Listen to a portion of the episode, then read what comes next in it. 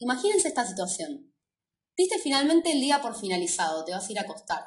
Estás muy cansada, tuviste 40 reuniones de Zoom de esas que podrían haber sido un mail y para colmo la primera fue a las 7 de la mañana. No te copa mucho madrugar, menos con este frío. Te acostás de vuelta en tu añorada camita, te envolves en mantas suaves y oles el rico perfume de las almohadas recién lavadas, dispuesta finalmente a entregarte a tu inconsciente. En ese tren de pensamientos que te acompañan momentos antes de sucumbir, que usualmente involucran el cassette con los enganchados de tus momentos más vergonzosos de la última década, las ideas empiezan a tornarse un poco difusas. Lo que era una conversación con vos misma sobre las tareas de mañana se convierte en tu padre retándote por algo que no hiciste mientras suena un ruido de tren de fondo y hierve el agua de la pava porque llegaste tarde al trabajo y solamente te falta comprar toallas nuevas para... ¡Pum! Te dormiste. Para, igual, ¿te dormiste? ¿Por qué no se siente como que estás dormida? No, no, no, yo escucho perfecto el ruido de la tele del vecino, huelo el olor a milanesa que quedó porque no prendí el extractor. Sí estoy despierta, mejor voy a prender la luz para irme a buscar un vaso de agua. Ah, parar, para, para. No me puedo mover. Estoy despierta, estoy muy segura de que estoy despierta, pero no puedo mover ni el dedo chiquitito del pie, ni una pestaña. Unos segundos de desesperación después, mientras la respiración y el corazón se aceleran, esperando a que pase esta pesadilla de una vez para poder buscarme el maldito vaso de agua y dormir las horas que necesito dormir para volver a arrancar mañana temprano, y todavía lo peor no había llegado. Algunos lo describen como una presencia, una entidad. Otros hasta dan una descripción física. Una sombra con forma humanoide, de tamaño ni tan grande ni tan chico y sin rasgos claros, sin una cara como la conocemos, Cuentan las indefensas víctimas que en ocasiones se les acerca, se les sienta arriba del pecho. Los relatos más escalofriantes reportan contactos muy realistas, como estrangulamiento y daño físico al sujeto. Las interpretaciones de esto, que no puede ser descrito como nada menos que la peor pesadilla de cualquiera, son muy parecidas interculturalmente y obviamente involucran distintos tipos de figuras demoníacas, fantasmagóricas y o alienígenas. Hoy Dato se pone paranormal. Hoy hablamos de parálisis de sueño.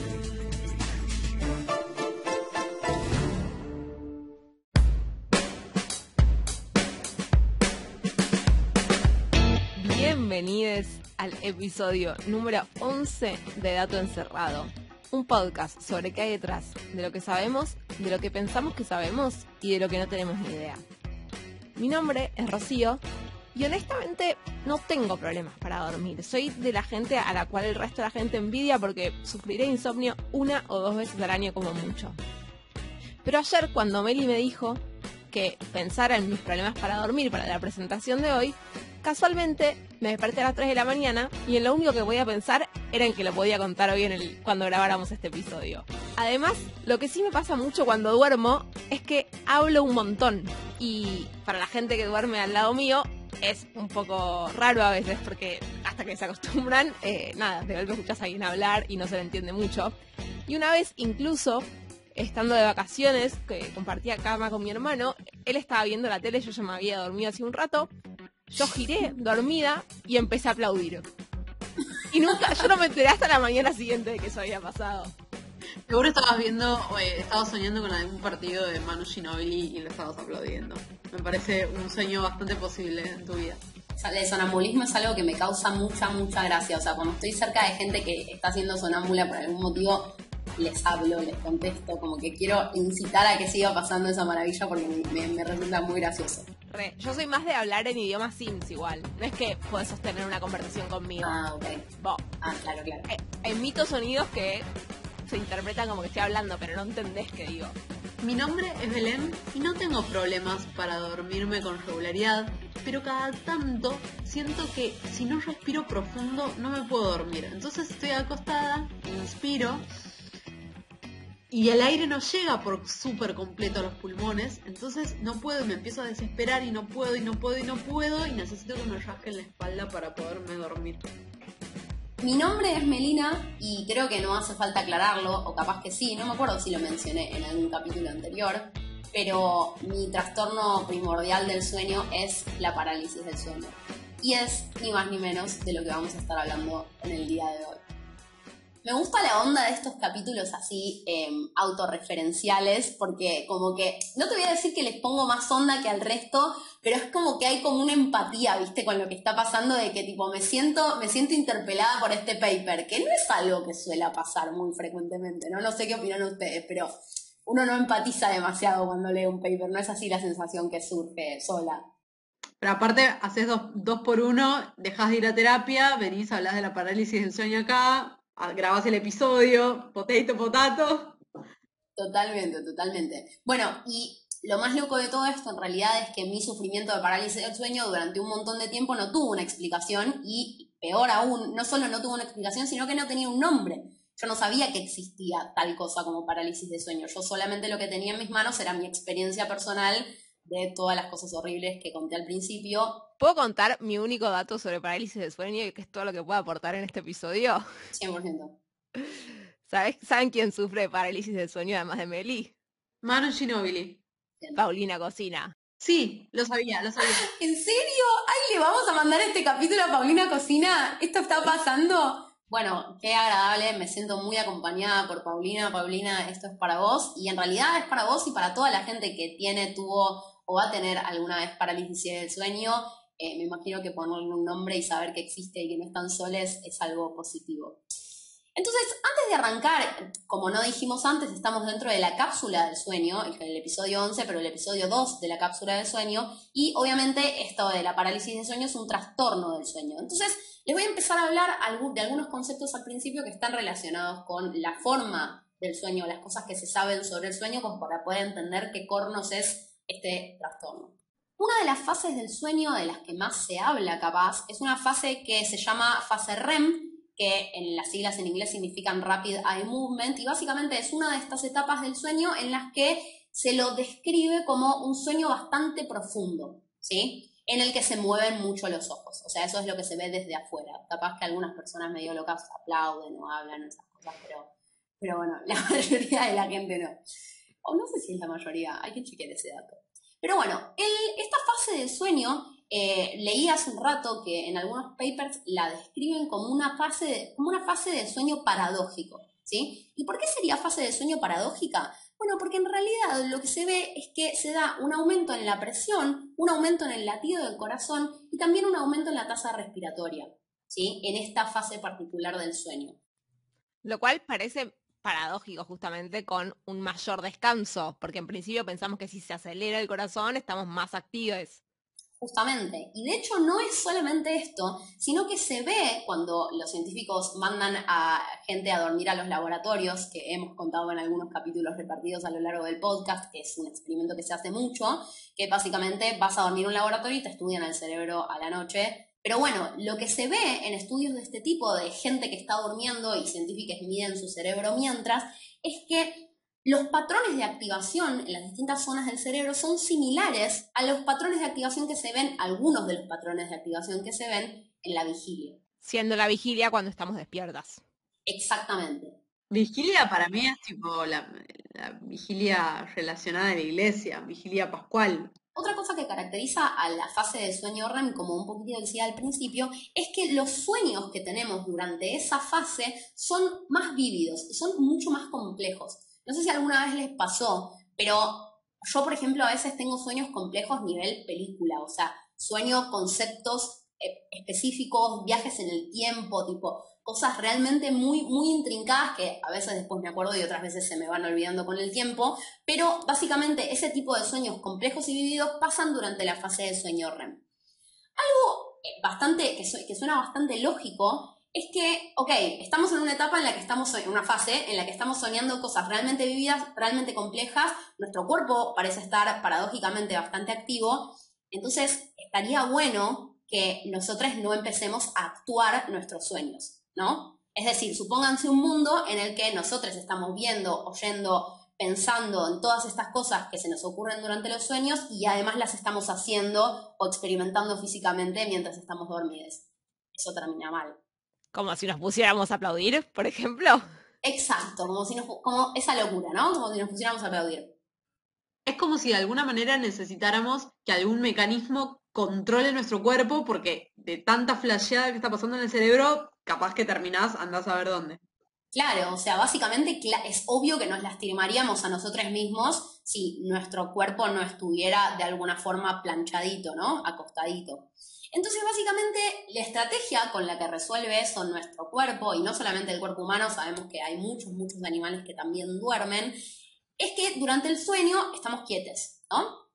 Y esta quietez, esta quietud, quietez no existe, se debe a que nuestro cerebro nos paraliza completamente. Es decir, todas nuestras funciones motoras durante el periodo en el que estamos durmiendo, en el que estamos inconscientes, están inactivadas, ¿sí? No nos movemos. Obviamente hay excepciones como este tipo de trastornos del sueño en los que la gente aplaude o hacen otras cosas. De hecho, hay una TikToker muy, muy graciosa que se o sea, que puso cámaras en su casa y se filma haciendo sonámbula muy, gracioso para mí, pero bueno, y para mucha gente probablemente.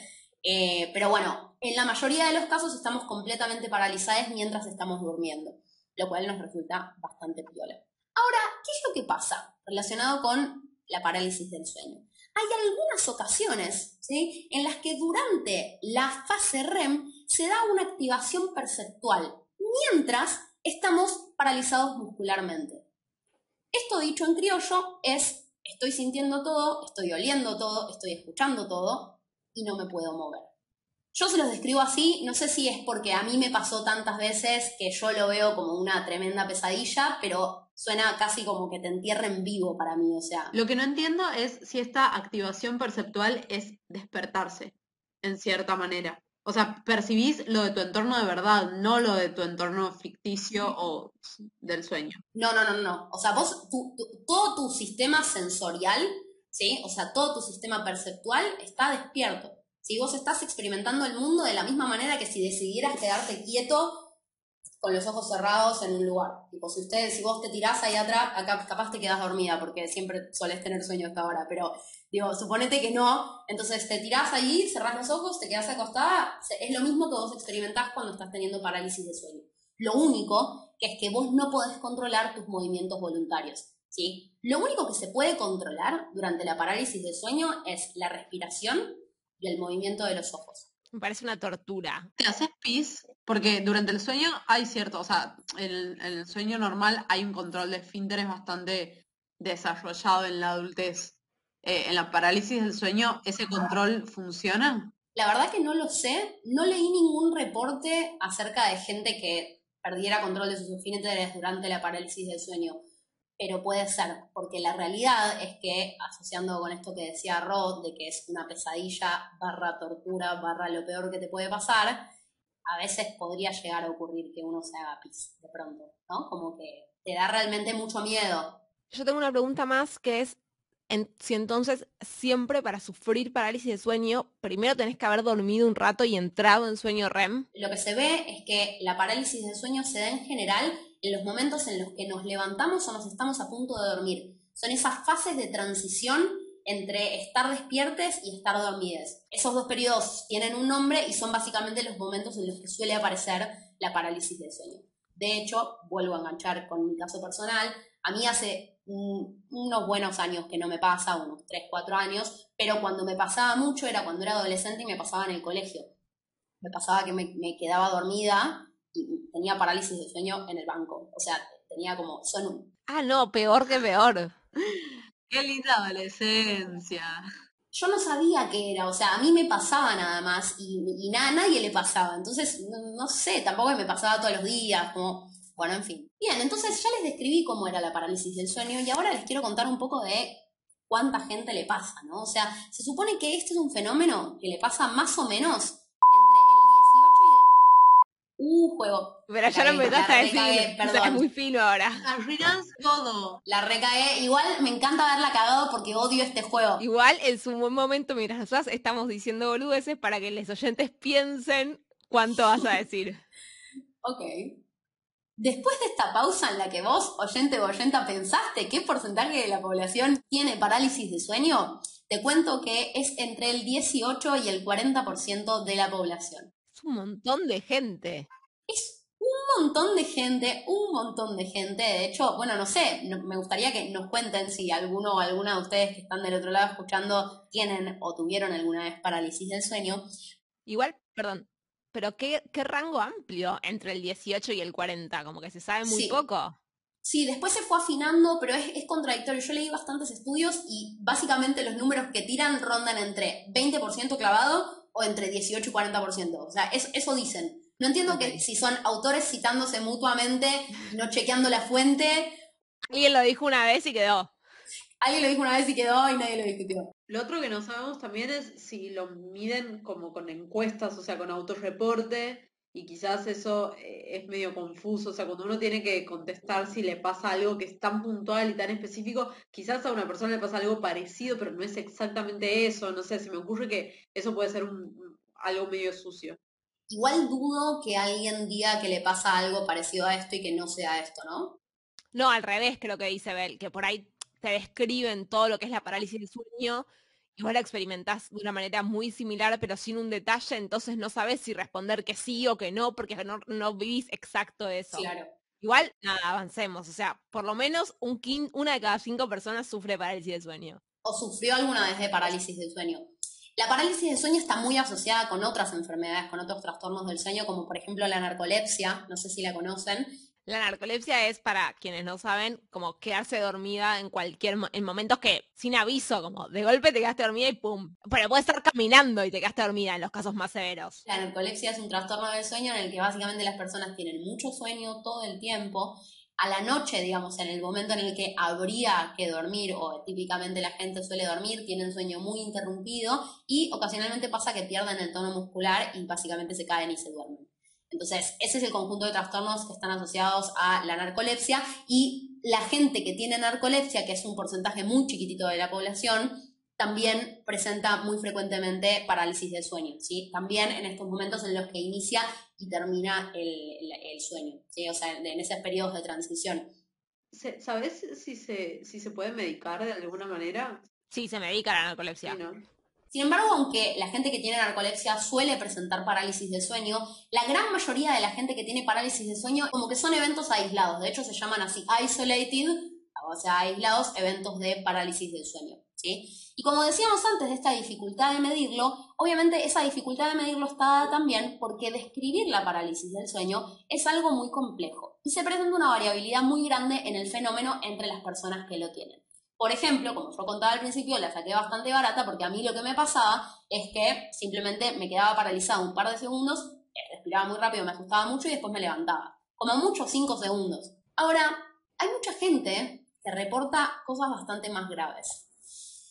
Esas cosas, dentro de esas cosas bastante más graves, está una de que a mí me, dio bastante miedito, de verdad, es que básicamente la gente dice que sienten presencias, ¿no? O sea, sienten presencias de mm, seres, figuras humanoides, ¿sí? Que aparecen en los espacios mientras la persona está paralizada. De alguna manera algo hay que echarle la culpa de que no estés pudiendo moverte. Podría haber sido un pisapapeles gigante sobre tu panza. Eh, la realidad es que vos igual estás experimentando el mundo exterior, pero bueno, vos tenés, de repente aparecen estas alucinaciones de presencias en los espacios en los que vos estás. Esta alucinación, ¿sí? esta presencia que aparece mientras las personas están atravesando parálisis del sueño, son en general clasificadas en tres tipos. Una es la famosa ilusión del intruso, ¿sí? de que hay alguien más con vos ahí en ese espacio. Después hay otra que es un poquitito más grave, que es la del incubus, que no sé si conocen esa palabra, pero claramente está asociada con el demonio, el diablo y todo ese tipo de, de presencias eh, medio extrañas y disturbadoras, no sé si existe esa palabra. Perturbadoras. Eso, perturbadoras. Y la última son experiencias que también se ven bastante bajo el efecto de algún tipo de drogas psicodélicas, que son del tipo de out of body experiences. O sea, básicamente te percibís a vos desde afuera.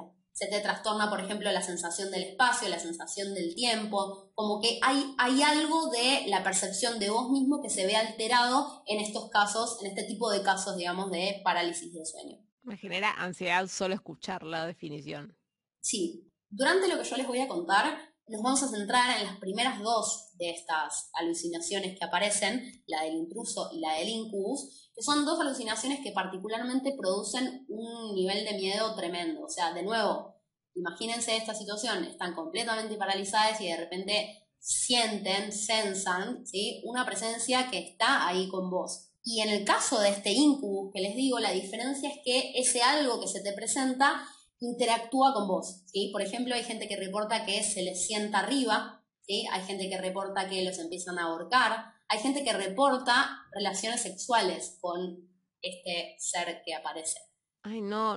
Es un espanto, o sea, eh, ya no, es como que no quiero saber más un poco. Como te digo, o sea, eh, puedo preparar un episodio nuevo así como Bueno, chicos, gracias por estar acá. En fin, el paper que les voy a contar hoy. Ah, vi un paper. Llegamos. Hay un paper. Llegamos al paper, perdón. Estoy en esta onda de, de episodios autorreferenciales y introducciones eternas.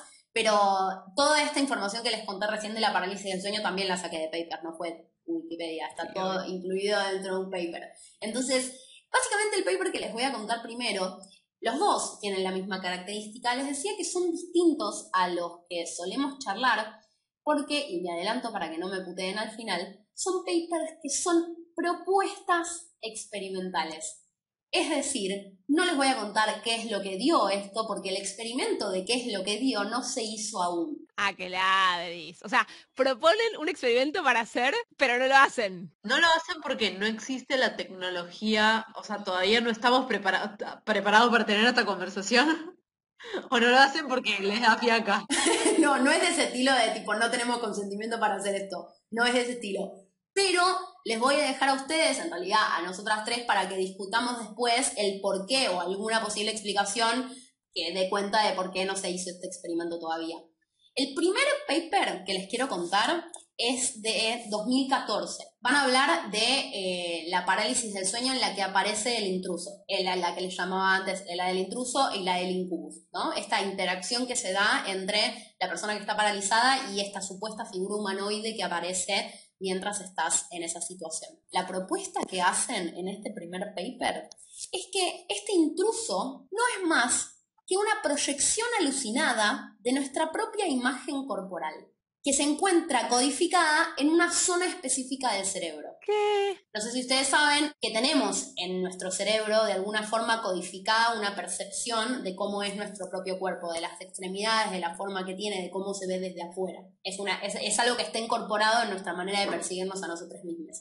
¿Qué pasa? Hay un montón de hipótesis que hablan de que esta percepción o esta idea de nuestro cuerpo que nosotros tenemos está cableada de alguna manera genéticamente hay un montón de experimentos con gente que tiene esto de los miembros fantasmas, que es básicamente gente que no tiene algún determinado miembro por el motivo que sea, pero sin embargo sigue experimentando ese miembro como si fuera parte de su cuerpo. No debería ser tan difícil de evaluar, digo, con las descripciones de, que hacen las personas de esta figura, deberías poder más o menos saber si se parecen a las mismas personas, como que siento que es algo que debería ser bastante chequeable. Yo solo estoy pensando en que si uno no se puede mover porque hay una proyección de uno mismo sentado, sentado sobre el cuerpo, Freud está tipo haciéndose un festín, ¿entendés? Sí, sí, sí. Sí, en realidad, Ro, lo que decís, el tema es que la figura esta que aparece no es como si vos estuvieras duplicado, tipo, no es el meme de Spider-Man que se mira y se señala, el, tipo, vos estás viendo una figura humanoide que, como decía al principio, no tiene cara, no tiene expresiones faciales, no tiene una, es, de nuevo, es una figura humanoide, si no te queda claro que esto es una persona. De hecho, culturalmente, la figura esta que aparece, imagínense, se le recontra atribuye a cualquier presencia cultural demoníaca que haya en el país en el que estemos hablando. La llorona. Sí, re. La Llorona, por ejemplo, en Santiago, yo no sé acá que me hubiera imaginado, el Cuco o... El Almamula, la Mujer de Blanco. Uh, tenés un montón. Tengo, pero, ¿sabes qué? Para tres episodios tengo. Se asoció culturalmente a todas estas figuras, obviamente, porque también se trataba de interpretar qué capso era lo que estaba viendo. O sea, por qué yo veo a este monstruo que entra, que me toca, que se asienta arriba mío, como, ¿qué está pasando? Sí, obviamente eso depende de la cultura en la que estemos paradas viviendo esa situación. Es muy lindo que, me digas que es una proyección, que es zaraza, zaraza, pero si yo lo estoy experimentando como yo estoy viendo algo y sintiendo ese algo que, por ejemplo, me ahorca, es muy difícil que no crea que ese algo es real, digamos. No, 100%, o sea, para mí me parece lo más lógico del mundo que pensar que es algo paranormal, digamos, yo también lo hubiera pensado si me hubiera pasado. A mí me parece súper normal. Lo que está bueno de este tipo de interpretaciones o este tipo de explicaciones es que capaz, no lo sé, pero capaz saber que es una proyección de tu propio cuerpo, que es un producto de tu cerebro, ¿sí? de, una, de una imagen que vos tenés de vos mismo en tu cerebro, capaz que te sirve de tratamiento, ¿se entiende? Así como hay gente que se da cuenta en los sueños que está soñando porque se mira las manos y cuenta los dedos, etcétera, es como algo de tipo, ah, pará, che, no me asusto tanto porque esto es, esto es producto de mi imaginación, no soy yo, esto es una alucinación. Sí, re. Volviendo a la propuesta, lo que dicen es que es esta imagen que tenemos cableada de nuestro propio cuerpo, lo que vemos en esta alucinación. Además de todo esto, no sé si se acuerdan, este momento en el que Belén dijo que no quería escuchar nada más al respecto y casi terminamos este capítulo, que lamentablemente hay personas que tienen una, una parte de la descripción de estos episodios involucra componentes sexuales, ¿sí? Que tienen como relaciones sexuales con este ser. No meten al mensajero, por favor, lo que voy a decir ahora es algo que está incluido en la propuesta del paper, no necesariamente representa mi opinión, pero les cuento la interpretación que encuentran ellos o lo que ellos proponen para entender por qué pasa esto, ¿no? ¿Por qué se da este tipo de encuentros sexuales? Resulta que esta parte del cerebro que se encarga de almacenar esta representación interna de nuestro cuerpo que les contaba antes, está también asociada con un conjunto de partes del encéfalo del cerebro que se llama sistema límbico, que entre otras cosas está asociada a la regulación de nuestras emociones, y a nuestras emociones en general. Parece, parece que esta asociación entre estos dos, eh, entre estos dos circuitos neuronales, entre estos dos circuitos neurales, eh, es lo que determina nuestra atracción sexual por figuras o básicamente por estructuras morfológicas, morfologías corporales que son similares a las nuestras. No es que tenemos cableado genéticamente que nos gustan los pibes musculosos o lo que sea, no. Básicamente es lo que determina que nos guste una persona y no un sapo, que nos guste, que nos atraiga sexualmente. Aparentemente describen otro, otro tipo de fenómeno que yo no conocía, otro tipo de trastorno que no conocía, que se llama apotem, apotemnofilia, que es básicamente gente que se siente sexualmente atraída por personas que tienen algún miembro amputado. Y además tienen un profundo deseo de que les amputen a ellos un miembro. A un montón. Esto es un trastorno zarpado y lo que se descubrió hace unos años es que básicamente lo que tienen modificado, lo que tienen distinto es el funcionamiento de la zona que entiende la imagen corporal propia. Estas personas tendrían la imagen corporal propia distorsionada y se verían a ellos mismos sin ese miembro del que se quieren deshacer.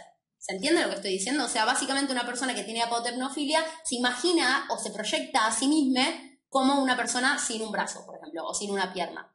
Igual todo esto es en el plano de las propuestas, de las hipótesis, de las interpretaciones. Perdón, esto de la apotepnofilia no, esto es un hecho, ¿sí? O sea, de hecho, en esto se basa la propuesta que ellos van a hacer. Retomando lo que decía, entonces estas personas que tienen el deseo tan grande de que les amputen un miembro también sienten un fuerte deseo sexual por personas que tienen amputado ese miembro.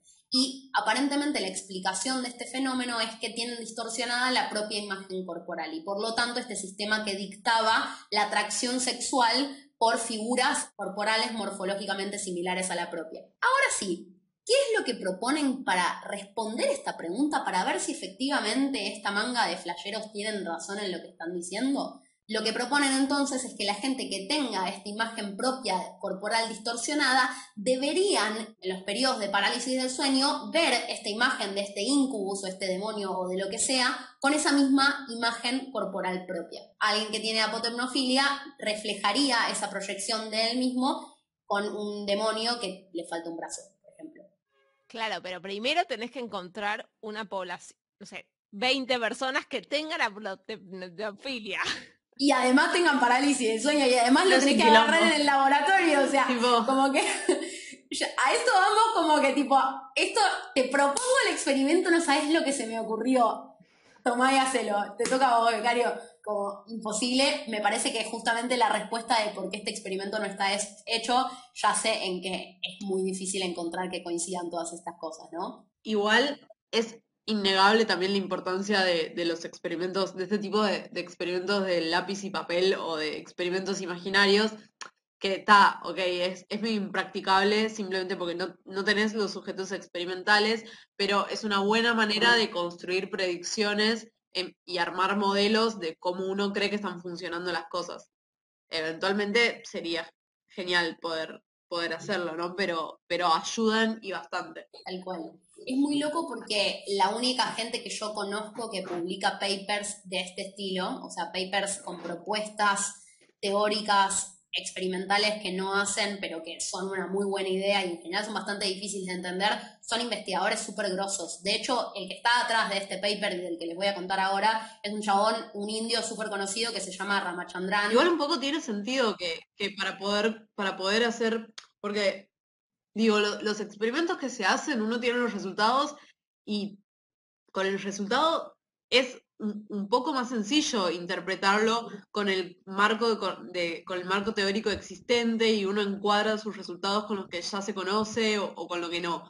Para mí hacer experimentos teóricos o, este tipo de propuestas y que está bien, nosotras nos reímos y decimos, bueno, nos parece un delirio o no, qué sé yo, pero es súper, súper difícil. Sí, es súper difícil. De hecho, los primeros papers entendiendo la conciencia deben haber tenido esta pinta también. De hecho, se deben seguir publicando papers de este estilo. Pero bueno, nada, fue toda una experiencia leerlos. Y de hecho, cuando me metí a buscar más papers al respecto, primariamente buscando el paper que fuera la respuesta, a ver si, a ver si alguien había hecho este bendito experimento que estaban proponiendo, y encontré que no.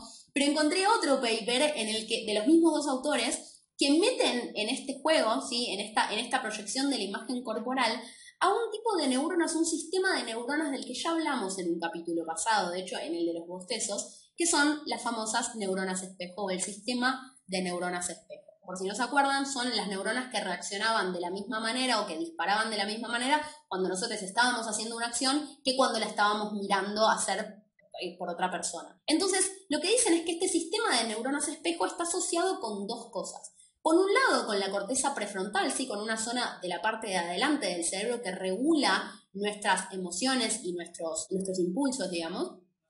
Y por otro lado también está asociado con el feedback sensorial que recibimos de lo que estamos haciendo. Todo esto a nivel eh, neuronal, ¿no?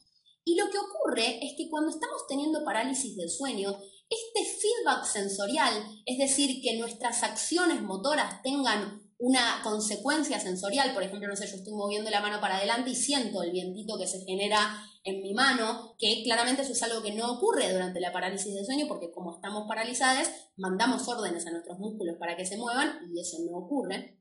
Entonces, toda esa parte, todo ese control está completamente desregulado. Y lo que proponen es que justamente esa desregulación es lo que hace que nos vayamos de nosotros mismos, que podamos tener estas experiencias extracorporales cuando estamos teniendo parálisis de sueño, justamente porque este sistema triple de, de, circuitos neuronales se desregula y hace que no estemos más fijos de alguna manera a nosotros mismos.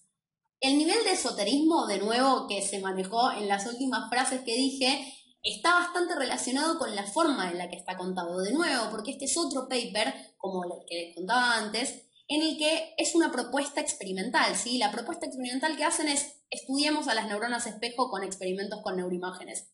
Esa es la propuesta experimental de este paper. ¿sí? O sea, es tipo, ah, creo que las neuronas espejo están relacionadas. Bueno, agarremos a alguien que tenga parálisis de sueño y hagamos neuroimagen. Muy preciso todo. Esa es la propuesta del paper, ¿se entiende? Entonces son todas propuestas experimentales y estudios teóricos de cómo son los fenómenos y qué circuitos están asociados a estos fenómenos que no necesariamente después se ven impactados en un estudio real. Ojalá que sí, recontra. Ojalá entendamos por qué pasa esto de la parálisis del sueño y podamos encontrar un remedio o una solución. Ojalá. Y bueno, y fuerza a todos les que les pasa esto porque suena como algo bastante horrible. Estoy muy abrumada y solamente eh, voy a dejar de renegar de que a veces quiero respirar hondo para poder dormir. Y, ya.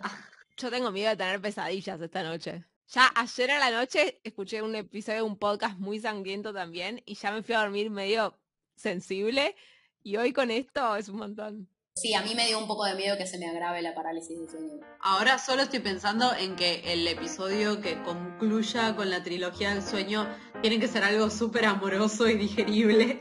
Así que voy a empezar a googlear cosas tipo sueño y gatitos. El episodio número 11 de Dato Encerrado. La semana que viene nos encontramos para seguir hablando del sueño. Esperemos que con cosas más agradables y felices. Prometo hacer todo lo posible para incluir gatitos, mimitos, animalitos, cosas súper amigables para irnos, eh, para poder escuchar este podcast antes de irnos a dormir y no tener ningún, ningún miedo al respecto. Acuérdense de que nos pueden escribir por Instagram si tienen ganas de que conversemos sobre algún tema en particular, de que nos pueden invitar a tomar un cafecito, que no lo vamos a tomar de veras de verita, de veritas, pero lo vamos a usar para llegar a más personas y quién sabe algún día poder grabar en un lugar con mejor acústica mm, y poder decir esto es un programa, no sé, estoy soñando ya, tanto hablar de sueño me puse, eh, entré, entré ahí. Nos escuchamos la semana que viene.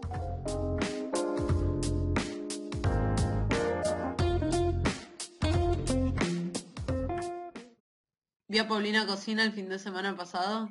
¿Ya les dije? Ah, ¿Qué mira, estaba haciendo? ¿Dónde estabas? Yo comiendo en Villa Crespo. ¿Y ella también? ¿O pasó? Ella llegaba, no, esta historia es buenísima, no importa si no. Ella llegó, se fue a una ventana, como una ventanita de una casa, y habló por la ventana, pero no había, no, no sabíamos quién era. Bueno, eventualmente se fue y había gente que llegaba a esa ventana y se iba, pero nadie se iba con cosas. No sé, eh, Ah, rarísimo. droga.